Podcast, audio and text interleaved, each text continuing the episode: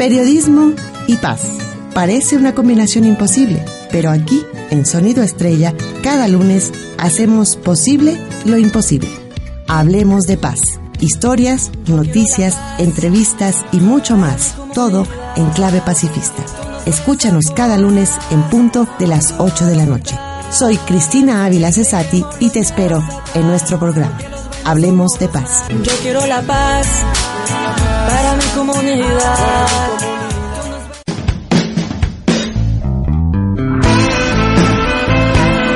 Para hacer las paces, primero, Hablemos de paz. hablemos de paz.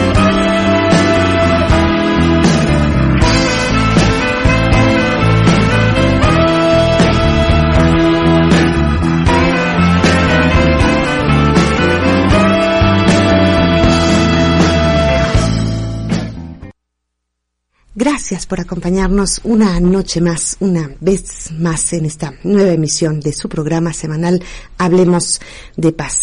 Yo los saludo, soy Cristina Ávila Cesati y como cada lunes desde aquí, desde Sonido Estrella, desde nuestra casa, como cada lunes, como cada semana, los saludo a usted que nos escucha y los saludo con mucho cariño. Primero por permitirme conectar con lo que más disfruto hacer, que es el periodismo de paz, y conectar al mismo tiempo con ustedes que nos escuchan.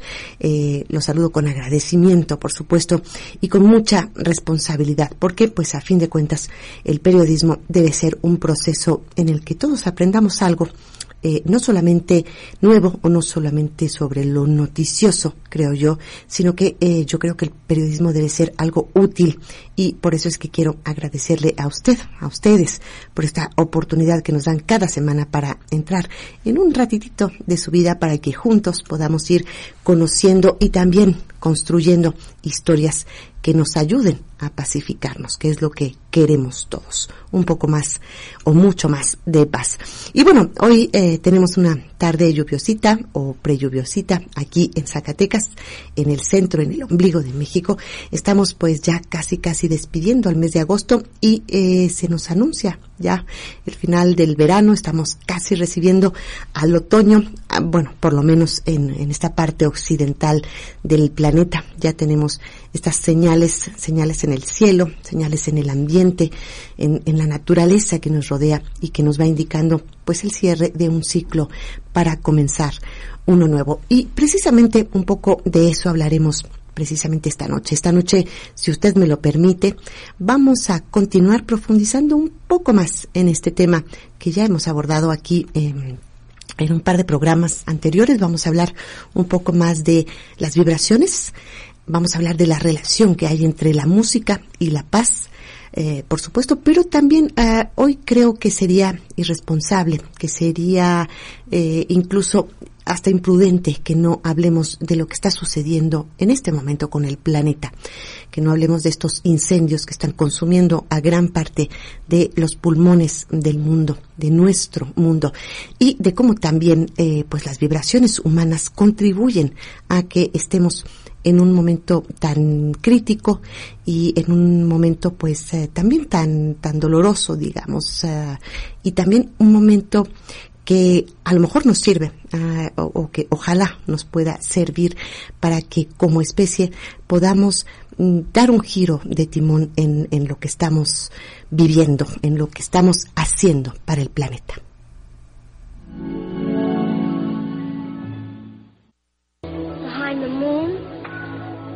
Beyond the rain, somewhere over the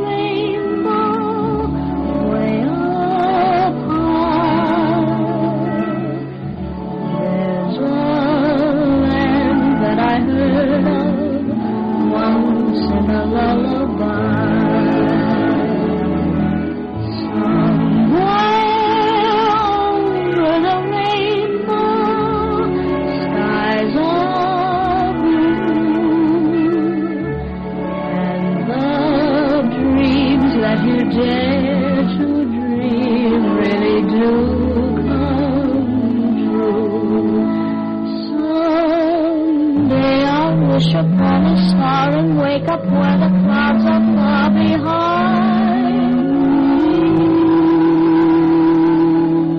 Where troubles melt like lemon drops away above the chimney tops, that's where.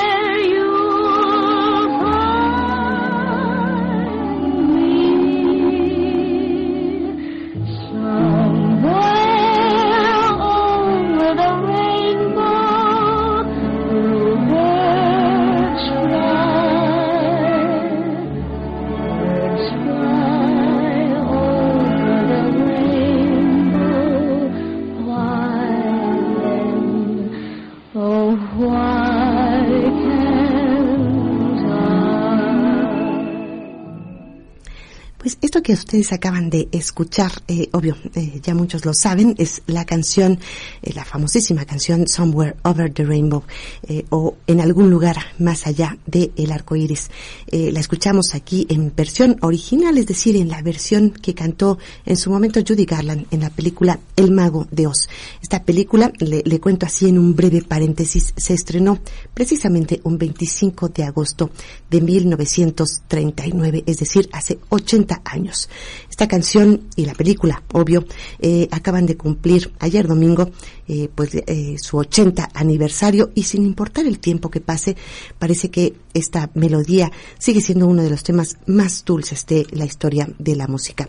Y de hecho, de hecho, Somewhere Over the Rainbow está considerada como la mejor melodía del cine, por lo menos del siglo XX allá, en algún lugar más allá del arco iris, dice la letra de esta canción, los cielos son azules y los sueños que nos atrevemos a soñar acaban por hacerse realidad.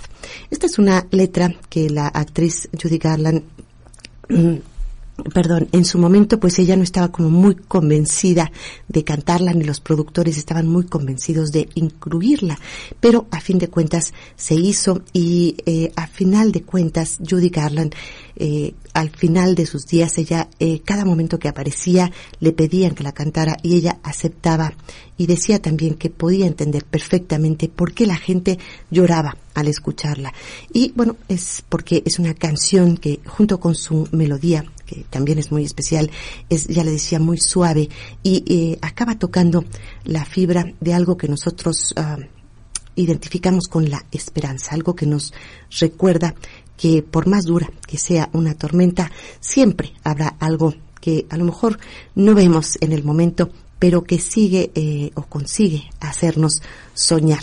Y por eso hoy quise usar este pretexto o esta, eh, o esta vibración musical, digamos, para comenzar con esta canción que está cumpliendo, ya le digo, 80 años, para hablar ya no tanto de los sueños que, que piden que termine una tormenta, sino precisamente de una realidad, de nuestra realidad actual, donde estamos necesitando urgentemente todo lo contrario. Estamos necesitando que llueva, que llegue agua a refrescar todos esos lugares del planeta que están hoy siendo asolados por el, fuego, por el fuego humano, vamos a decir las cosas eh, como son.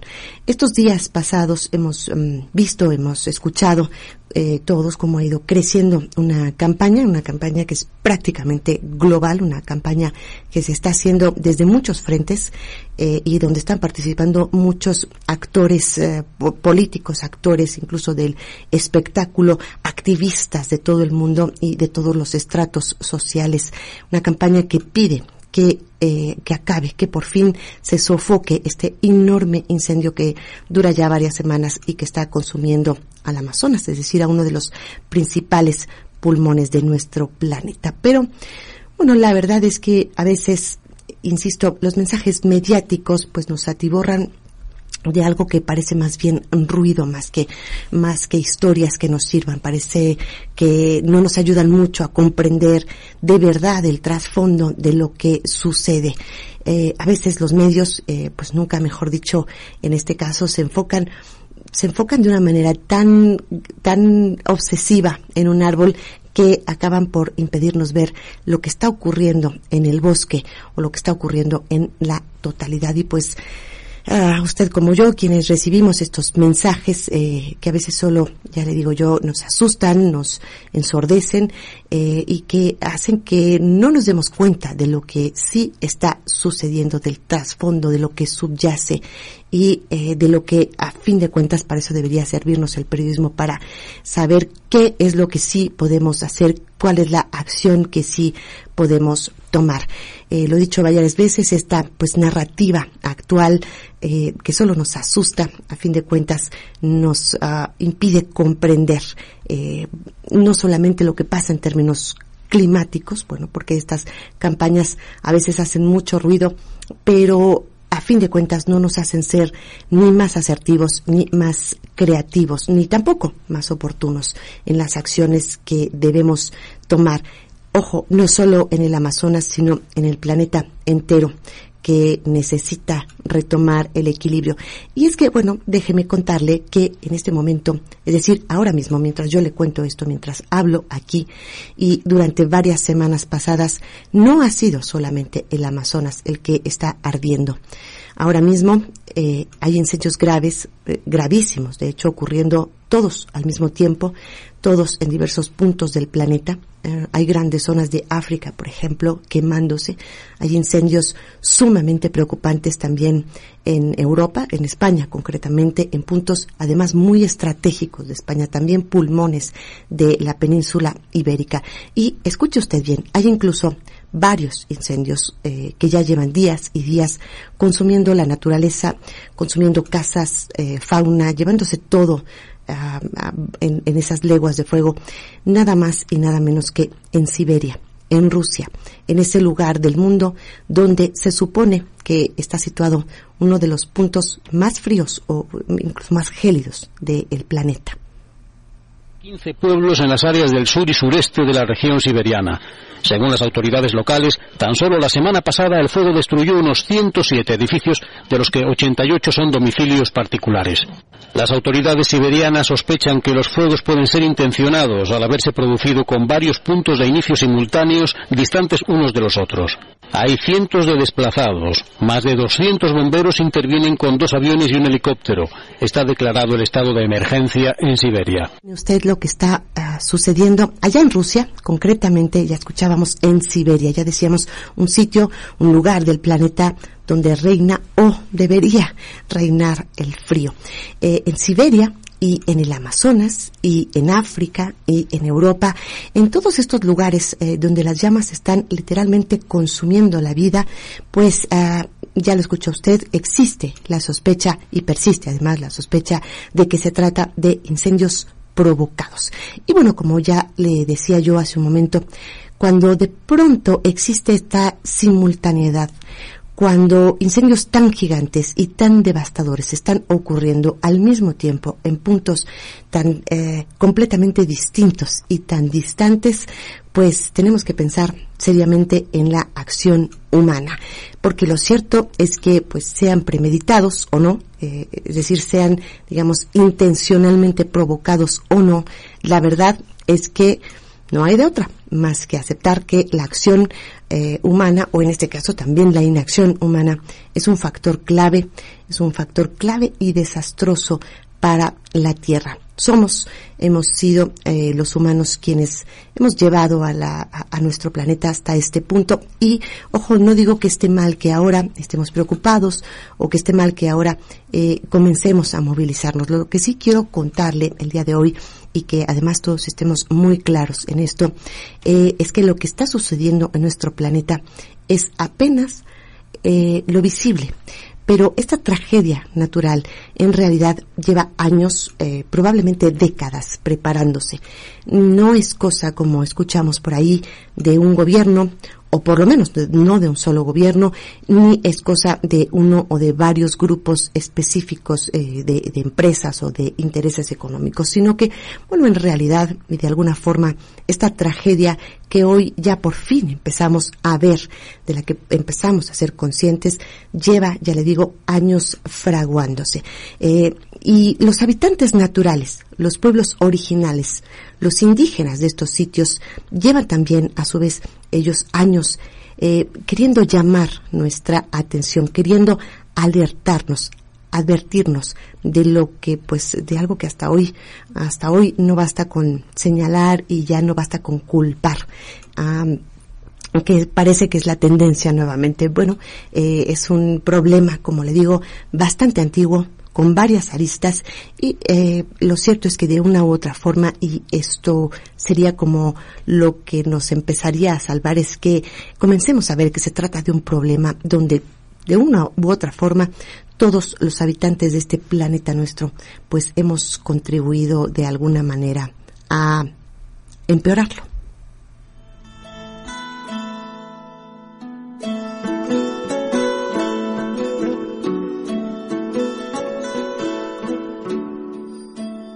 Estamos haciendo asamblea de mujeres amazónicas para la marcha que vamos a hacer. Que estamos aquí luchando por nuestro por, por nuestros territorios que no queremos contaminación, porque queremos vivir en paz con nuestros hijos e hijas y así también con nuestros abuelos y libre de contaminación. Yo estoy luchando por la vida de mi nacionalidad, de mi selva, flora y fauna. Mi abuela, mis abuelos, antes vivía sano y aire, bien, todos virgen. Por eso razón no quiero que explote explotación de hidrocarburo. También yo estoy aquí por tratar a nuestro hijo cuando crezca, que vea lo que es la selva. Si nosotros si, si no apoyamos, ¿dónde van a, van a ver lo que es la vida de nuestro hijo? No van a ver, no van a encontrar. Porque muchas veces dice que cuando la explotación petrolera no va a hacer daño, va a hacer daño porque va a venir muchas enfermedades y no quisiera ver a mi familia sufrir.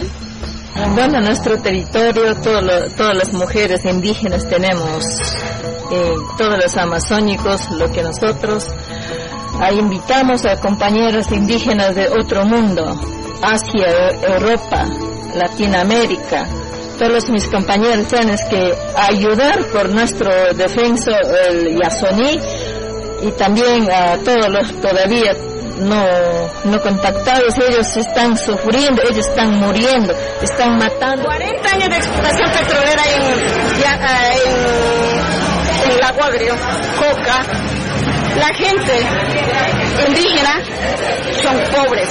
Por más que entre millones de petróleos, nunca vamos a salir eh, como indígena adelante ni con plata, con nada. Siempre seremos pobres, pobres nos de morir.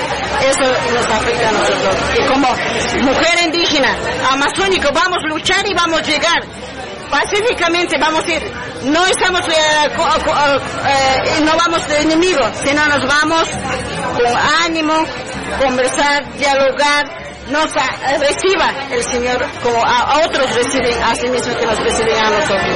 ¿Cuántas mujeres van a participar en la marcha?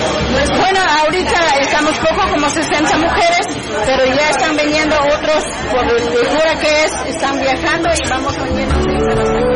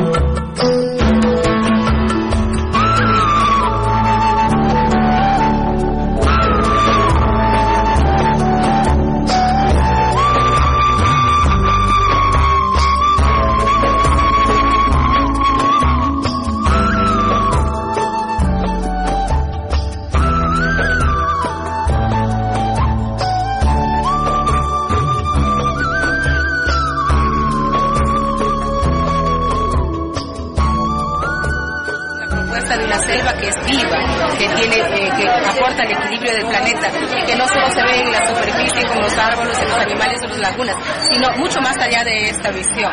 Declarado en movilización hacia la ciudad de Quito, puesto que muchas veces se ha escuchado desprestigiar a los dirigentes de las organizaciones, decir que son los mismos, que son unos cuantos, eh, que no representan a nadie. esposas, madres de hijas, dicen que no es así, que ellos sí representan lo que de verdad es el sentir. Y las mujeres con sus hijos van a salir. Este no debe ser. Déjanos vivir, que nosotros no queremos que nos deje vivir. No queremos contaminado en nuestra selva. Bien, esto que ustedes acaban de escuchar eh, son las voces, eh, además había música guaraní un poco de fondo, son las voces de mujeres indígenas, mujeres amazónicas que participaron en una marcha para intentar detener la explotación ancestral o, o con décadas de, de historia de los recursos de esta zona de la Amazonia. Pero ojo, eh, no se trata de la marcha de mujeres más reciente que ocupó los titulares de los medios hace apenas unos días. Eh, la marcha, la impresionante marcha de mujeres de la Amazonia, que todos vimos y de la que se informó hace poco en prácticamente todos los diarios y todas las televisoras del mundo, eh, sucedió específicamente en Brasil y como le digo, hace apenas unos cuantos días en este mismo agosto de 2019. Este audio que yo le acabo de compartir es en realidad una marcha de mujeres de la Amazonia, sí, pero esta marcha ocurrió, escuche usted bien, en 2013, a principios del 2013, es decir, ocurrió hace casi siete años. Y sucedió además no en Brasil, sino en Ecuador. Eh, bueno, porque como usted sabe, el Amazonas es más bien eh, eso, una zona que se extiende por varios países de América y tanto los incendios actuales como la explotación que ha arrasado a este lugar, eh, pues no solamente está afectando a Brasil o no solamente a Ecuador o a Venezuela o a las naciones que comparten este pul- pulmón planetario.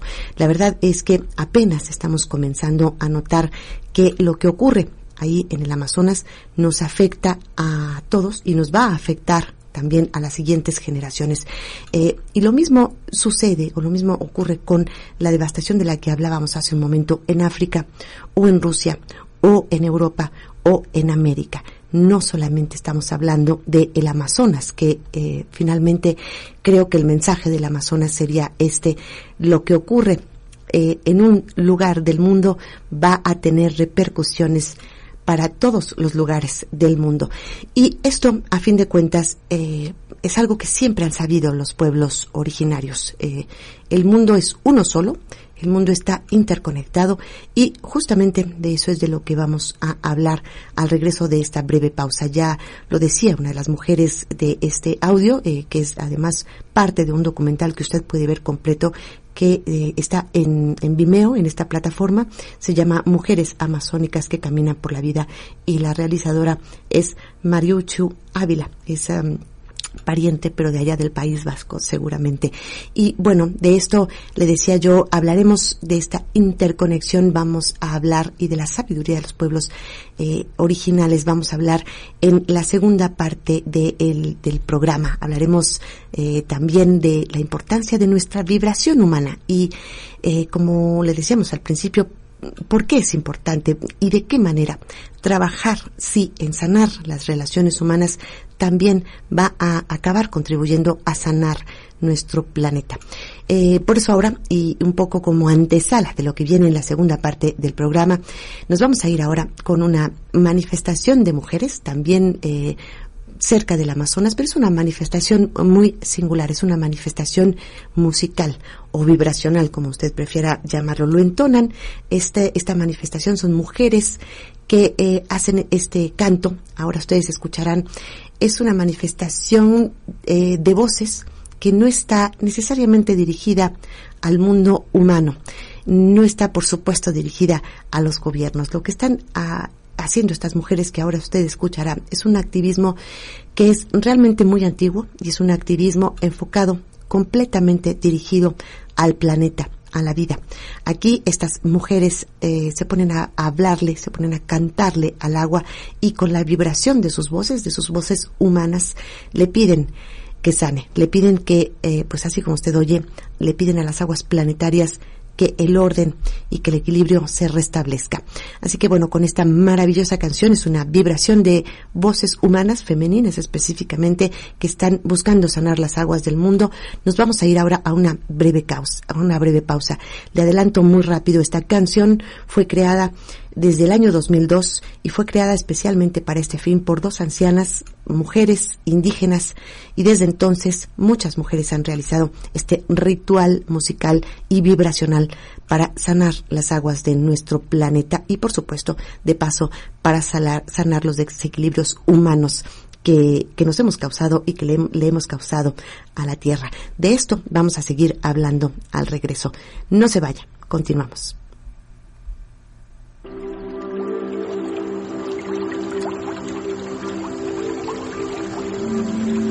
Granddaughter,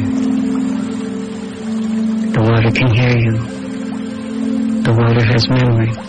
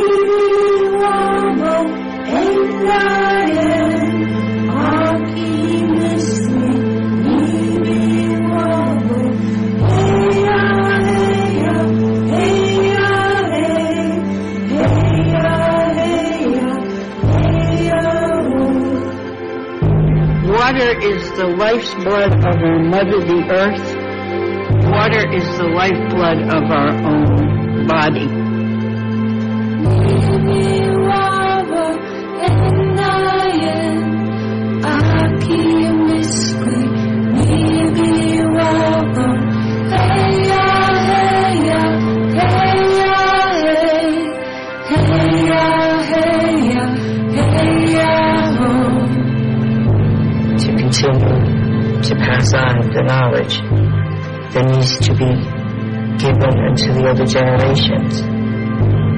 You are the keeper of the water.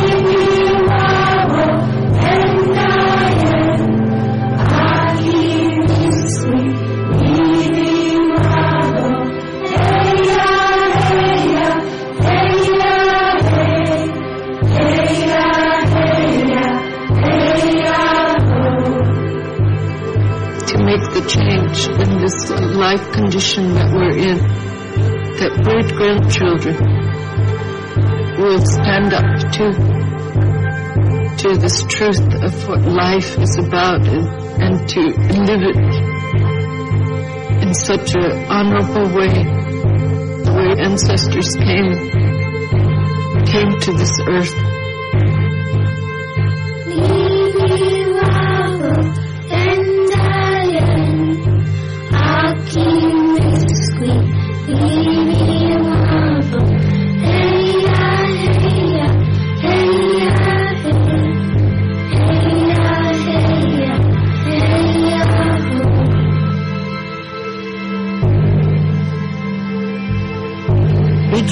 When the sun rises, no matter how bad the day before might have been, there's a new chance for your hopes and dreams.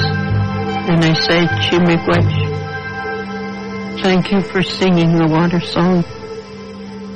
Nibi wabo endayen Aki miskwi Nibi wabo hey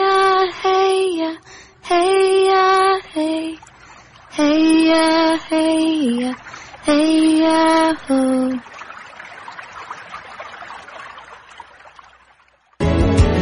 If you want to know why, there's a love that cannot lie. Hablemos de paz. Hablemos de paz.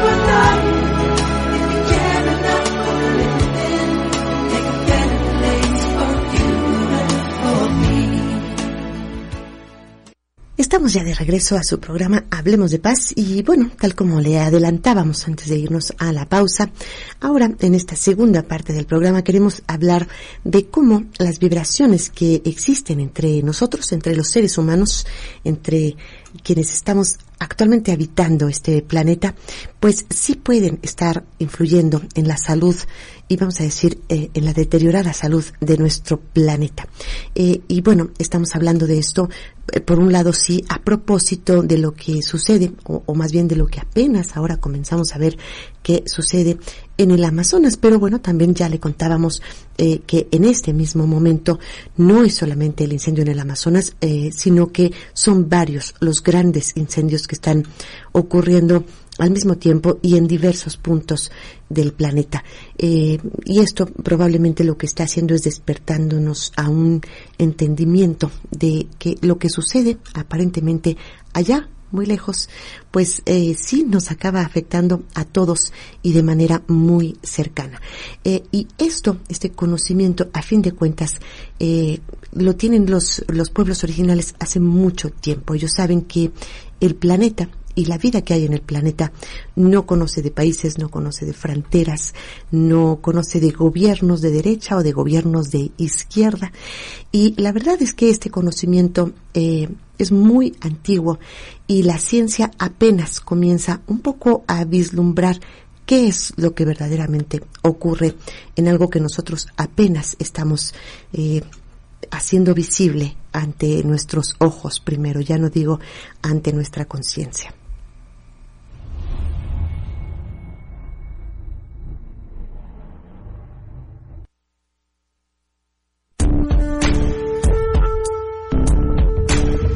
Llamamos árbol al ramaje que vemos por encima del suelo. Sin embargo, la parte más poderosa de este ser vivo se encuentra bajo tierra, aunque los humanos nos beneficiemos de su copa. Los árboles aumentan nuestra vibración, haciéndonos sentir bien, tanto física como psíquicamente. Si paseamos frecuentemente por los frondosos bosques, podemos llegar incluso a sanar de muchas enfermedades. La doctora Susan Simar, de la Universidad de Columbia Británica, lleva más de 30 años investigando cómo se comunican los árboles. Demostró que aquellos que son de la misma especie interactúan entre ellos y se ayudan a sobrevivir. Cuando paseamos por un bosque, vemos un conjunto de árboles, pero es mucho más de lo que percibimos con nuestros ojos, ya que bajo tierra existe un mundo de infinitos caminos biológicos que conectan a los árboles entre ellos y les permiten comunicarse y comportarse como un solo organismo. Esto nos lleva a pensar en la existencia de algún tipo de inteligencia desconocida. Susan y su equipo descubrieron que hay una red por debajo del suelo que se extiende por todo el bosque. Un puñado de tierra puede contener kilómetros de diminutos hilos. Estos hilos son micelios, es decir, raíces de hongos que tienen una simbiosis con las raíces de los árboles. Bajo tierra, las raíces se juntan con los hongos. Así, por ejemplo, un árbol envía CO2 hacia abajo y pasa por el sistema de raíces, donde los hongos, que son los mensajeros, envían ese CO2 a otro árbol que lo pueda necesitar. De modo que todos los árboles trabajan unidos, recibiendo y enviando gran cantidad de información y nutrientes, como si todo el bosque fuera un solo individuo. Los árboles son seres muy sociables, que hablan un idioma común. No son competidores con los de su misma especie, por el contrario, se apoyan los unos a los otros, ya que tienen desarrollada una conciencia de grupo muy elevada. Esta teoría también es apoyada por la bióloga Susan Dudley de la Universidad de McMaster, que descubrió que la planta Impatiens pálida, cuando está rodeada de los de su misma especie, dedica menos energía a expandir sus raíces y ocupan poco lugar, pero cuando no lo está, expande sus raíces lo más rápido posible, extendiéndose a un área mayor. Según Susan Simard, los árboles tienen sentimientos y pueden vivir emociones de dolor o miedo. Si uno de ellos es atacado por un insecto o por el hombre, avisa a los demás para que estén preparados frente a la amenaza. El químico y zoólogo estadounidense David Rhodes infectó un bosque de sauces con unas orugas tóxicas, con la intención de que estos árboles se protegieran de ellas. Para defenderse el sauce elevó el ácido clorogénico, que es tóxico para las orugas, y éstas murieron. Lo curioso fue que un grupo de sauces cercanos, que no había sido infectado por estos insectos, también elevó su nivel de ácido clorogénico ante un posible ataque. Esto demostró que hubo algún tipo de comunicación entre los sauces. Algo muy similar sucede con las acacias.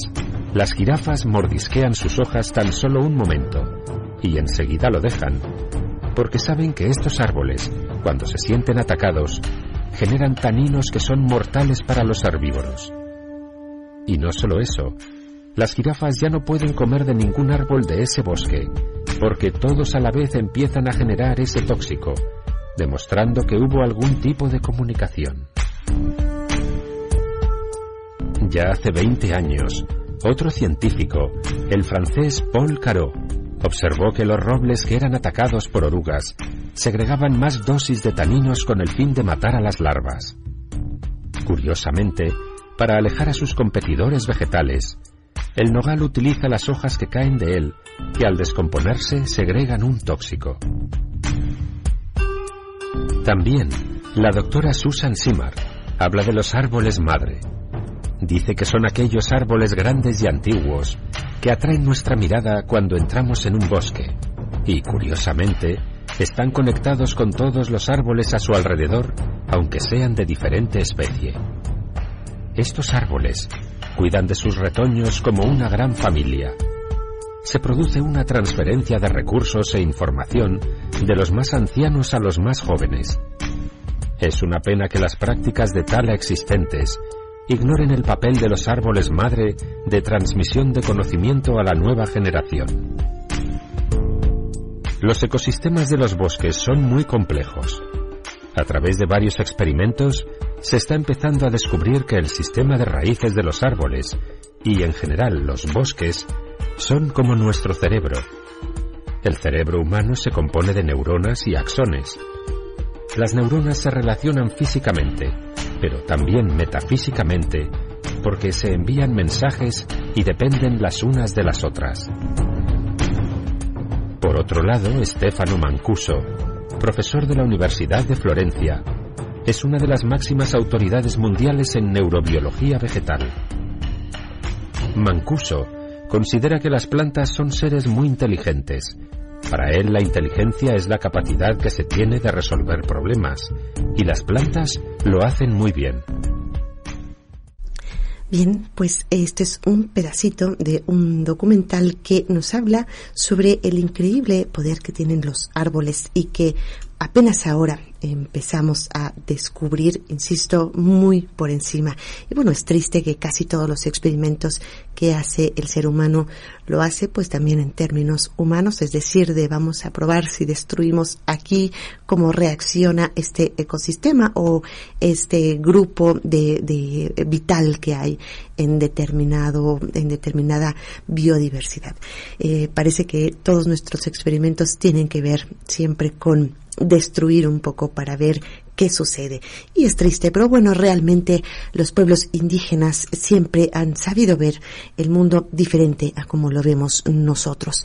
Eh, estos pueblos indígenas a los que, o los pueblos originales, digamos, a los que nuestra sociedad occidental ha despreciado tanto, bueno, pues ellos siempre han mantenido una eh, relación diferente con el tiempo, con la naturaleza y con su medio. Eh, quizá eh, es que ellos saben ver más allá de lo que parece, más allá de lo que para nosotros es evidente en nuestra ajeteada vida cultural, por decirlo de alguna manera, actual pero ya lo escuchó usted hoy, pues nuestra ciencia moderna, vamos a decir moderna, apenas, apenas comienza a descubrir que todo en el universo está interconectado y que además hay muchísimas similitudes entre todos los seres vivos, es decir, ya lo escuchaba usted, lo que ocurre abajo eh, entre los árboles es muy similar a lo que ocurre con nuestro cerebro.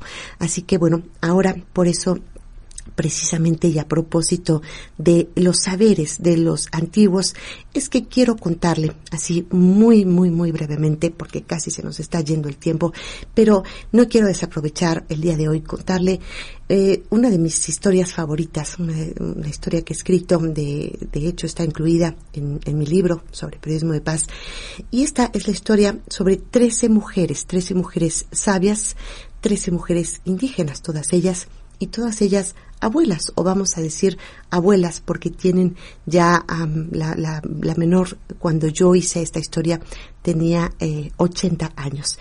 Una de ellas, eh, la abuela mexicana, y ahora le contaré de qué se trata, ya falleció hace poco, pero esta es, esta es la historia que yo encontré hace algunos años eh, sobre estas 13 abuelas indígenas. Permítame leerle un poco algunos fragmentos de esta historia.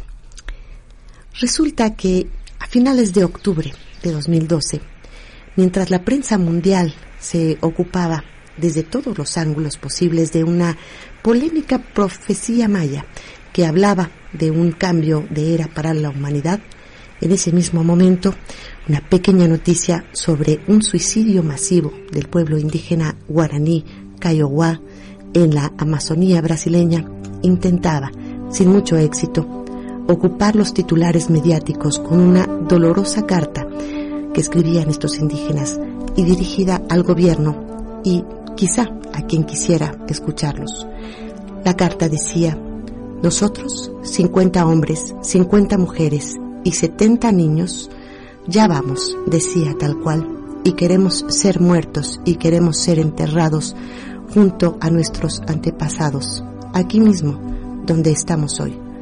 Por eso pedimos al gobierno y a la justicia federal para no decretar el orden de desalojo, pero solicitamos que sí decreten nuestra muerte colectiva y que puedan enterrarnos a todos aquí, en Tecoauna, donde descansan nuestros ancestros.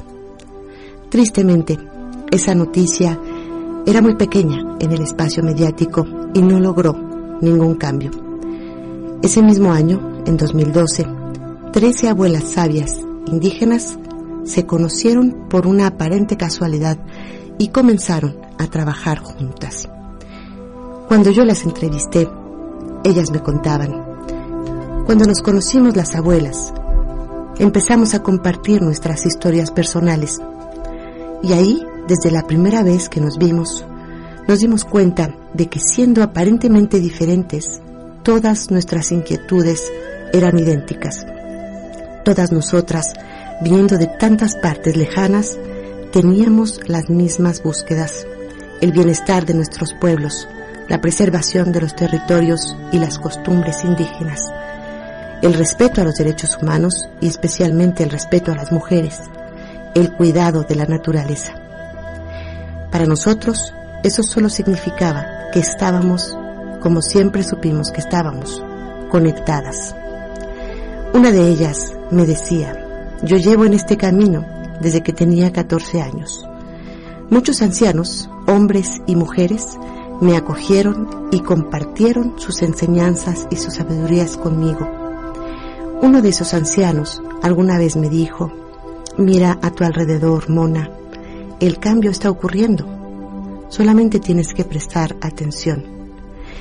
Desde que él me dijo eso, yo he procurado prestar atención toda mi vida. Y bueno, todas estas son mujeres, son ancianas, y todas ellas, ya le digo, son indígenas. Son pues los tres colectivos, si nos fijamos bien, más despreciados por nuestra sociedad actual. Son mujeres, son indígenas y son ancianas.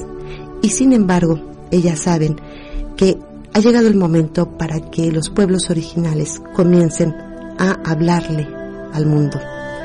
Estas 13 ancianas formaron en 2012 el llamado Consejo de las 13 Abuelas Indígenas. Y este consejo fue convocado, nos decían en ese momento, por una vieja profecía. Y así, desde los sitios más convulsos del planeta, ellas, las que se hacían llamar las hacedoras de la humanidad, fueron llamadas por una voz sabia y ancestral para hablar de una era de paz en la tierra, Y estas mujeres dirigían su mensaje no solo a los habitantes actuales de la Tierra, sino, siempre dijeron, a las próximas siete generaciones. ¿Qué se proponía el Consejo de las Trece Abuelas y qué ha ido trabajando desde el 2012 para acá, aunque no, no, no nos hayamos dado cuenta del todo, aunque no haya grandes eh, titulares de los medios contando de este trabajo? Bueno, pues estas ah, abuelas lo que se han propuesto es ni más ni menos desde cada rincón del planeta a donde ellas pertenecían, se propusieron sanar las aguas envenenadas y enfermas de la tierra. También se propusieron restituir el poder a las plantas sagradas, muchas de las cuales eh, nosotros conocemos como las plantas malignas. Estoy hablando de la marihuana, de la ayahuasca, de la hoja de coca, del peyote o de la iboga de África. Todas estas plantas sagradas para los pueblos indígenas han sido prohibidas y han sido criminalizadas. Han sido de hecho pretexto para matarnos.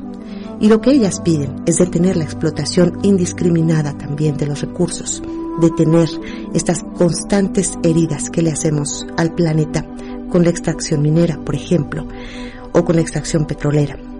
Ellas piden también el consejo de las trece abuelas y muchos de los pueblos originales piden devolver la dignidad a los pueblos indígenas y reconocerles su sabiduría y su valor. Respetar el derecho a la vida de todos los seres, no solamente los seres humanos, los seres animales, vegetales y minerales.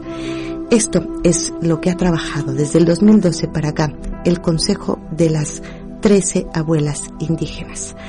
Eh, esta historia usted la puede leer, puede buscar más información.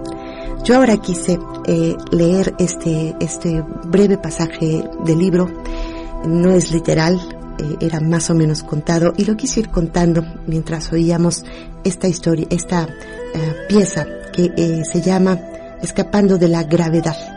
Es una pieza que incorpora una mezcla de instrumentos que incluyen eh, instrumentos chinos, instrumentos japoneses, eh, también instrumentos orientales, eh, tibetanos y americanos también. El compositor que se llama, si no me equivoco, se llama Deuter, es el apellido. y él lo que hace o lo que busca con esta pieza que ahora estoy usando es que con esta variedad de sonidos, eh, de, vibraciones sonoras, digamos, podamos eh, tener un entendimiento distinto de las palabras con un ritmo que nos pueda ir relajando. Esta ha sido la intención de leerle un poco. En la próxima emisión vamos a seguir hablando de cómo las emociones y las vibraciones humanas sí que pueden transformar lo que está ocurriendo en el planeta, lo que aparentemente está ocurriendo afuera. Es casi para mí momento de despedirme y eh, bueno, comenzamos este programa con ese tema de Somewhere Over the Rainbow. Bueno, pues ahora nos vamos a despedir escuchando un poco más de este escape de la gravedad. Nos vamos a escuchar la próxima semana y espero que usted continúe aquí con nosotros, sabiendo más de lo que ocurre con el planeta, con los seres humanos y con lo que podemos hacer por el planeta y por los seres humanos. Nos escuchamos la próxima semana y me voy con una felicitación especial a mi familia, a mis hermanas que cumplieron este, este domingo pasado 25 años de haber hecho una empresa fundamental para Zacatecas con una ética que yo les admiro y les aplaudo desde aquí. Yo soy Cristina Ávila Cesati. Esto fue Hablemos de Paz y nos vamos escuchando y escapando un poco quizá de la gravedad con esta música y esta vibración que nos conecta con el planeta y con nosotros mismos. Hasta la próxima.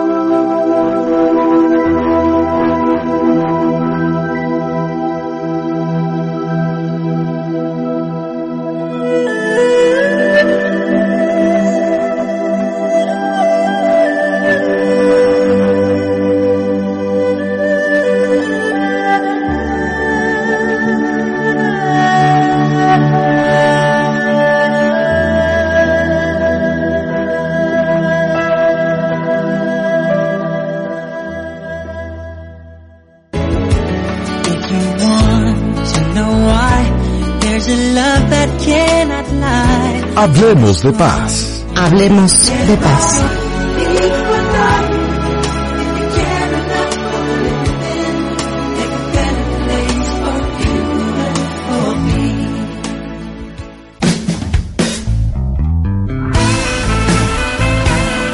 Para hacer las paces, primero, Hablemos de paz. hablemos de paz.